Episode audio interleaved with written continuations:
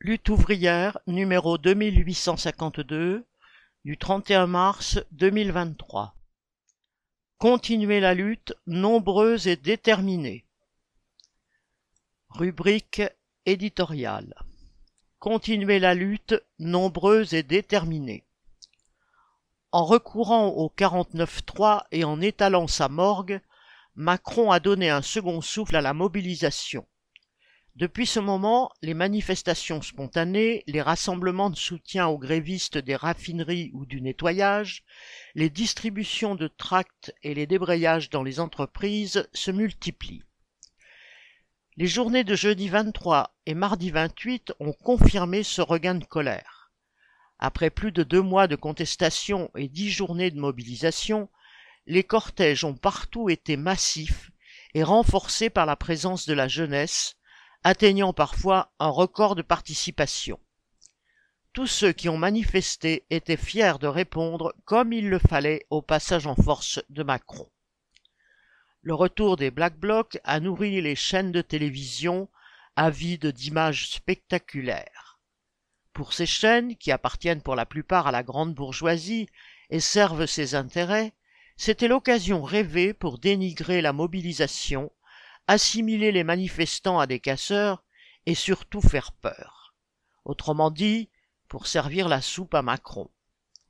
Mais l'essentiel à retenir, ce ne sont pas les poubelles en feu et les affrontements avec les forces de répression en marge des cortèges syndicaux. Le plus important est que le sentiment d'injustice et de colère grandit dans le monde du travail. C'est que de plus en plus de travailleuses et de travailleurs rejoignent la mobilisation et s'opposent à la politique férocement anti-ouvrière du gouvernement et du grand patronat. La grève des éboueurs en est le symbole. Bas salaire, absence de reconnaissance, mauvaises conditions de travail, faible possibilité d'évolution, les éboueurs représentent une des catégories les plus exploitées du monde ouvrier. Eh bien, ils nous montrent comment relever la tête. Il nous rappelle la force que représentent les travailleurs qui font tourner la société. Une minorité richissime peut trôner au sommet et acheter à peu près tout ce qu'elle veut grâce à ses milliards, mais s'il n'y a personne pour ramasser ses poubelles, son monde peut vite devenir un enfer. La radicalité n'est pas de mettre le feu aux poubelles, c'est de ne pas les ramasser tant que les travailleurs n'ont pas obtenu satisfaction pour se faire respecter, à la fois de Macron et du grand patronat, rien n'est plus radical et efficace que de se mettre en grève, d'arrêter la machine à profit des capitalistes et d'occuper les lieux de travail. Le pouvoir mise sur la répression, les coups de matraque, les violences policières et les réquisitions de grévistes pour mettre un terme à ce mouvement. Cela lui serait impossible avec une grève se propageant à toutes les entreprises. Aucune compagnie de CRS ne serait en mesure de déloger les millions de grévistes et encore moins de les remplacer à leur poste de travail. C'est la grève qui peut nous donner la force de faire plier Macron. Pour l'instant, il joue les inflexibles. Il a néanmoins dû renoncer au faste de Versailles et au dîner royal prévu avec Charles III. Pour le reste, il n'a pas bougé d'un centimètre.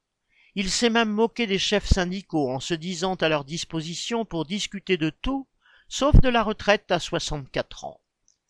Son attitude ne s'explique pas seulement par une mégalomanie aiguë. Macron est dans son rôle. Il gouverne pour la bourgeoisie, c'est-à-dire contre les travailleurs. Macron l'a expliqué dans son interview au journal télévisé. Citation il n'y a pas trente-six solutions pour équilibrer le régime des retraites. Fin de citation. C'est vrai, il y en a deux. Faire payer la grande bourgeoisie, dont les coffres forts débordent, ou prendre sur la retraite des travailleurs. Alors le bras de fer est là. Il faut le mener jusqu'au bout. Le combat n'est pas facile, car la bourgeoisie, même richissime, est déterminée à ne rien céder. Malgré des profits et des dividendes records, elle est toujours sur le pied de guerre pour aggraver l'exploitation, baisser les salaires écraser les droits des travailleurs. Car il lui faut conserver son rang et donc accumuler toujours plus et plus vite que ses concurrents, Cela dans une situation économique qui se tend avec la crise, les faillites bancaires et les menaces de guerre. Alors oui, la bourgeoisie et Macron ne veulent pas céder. Eh bien, à nous de faire preuve d'autant de détermination dans le combat. Avec cette contestation, une brèche a été ouverte. Profitons-en pour nous regrouper et exprimer nos revendications dans chaque entreprise. Partout, discutons et organisons-nous, et continuons de nous retrouver le plus nombreux possible dans la rue. Ce que le gouvernement fait, les travailleurs en grève peuvent le défaire. Nathalie Artaud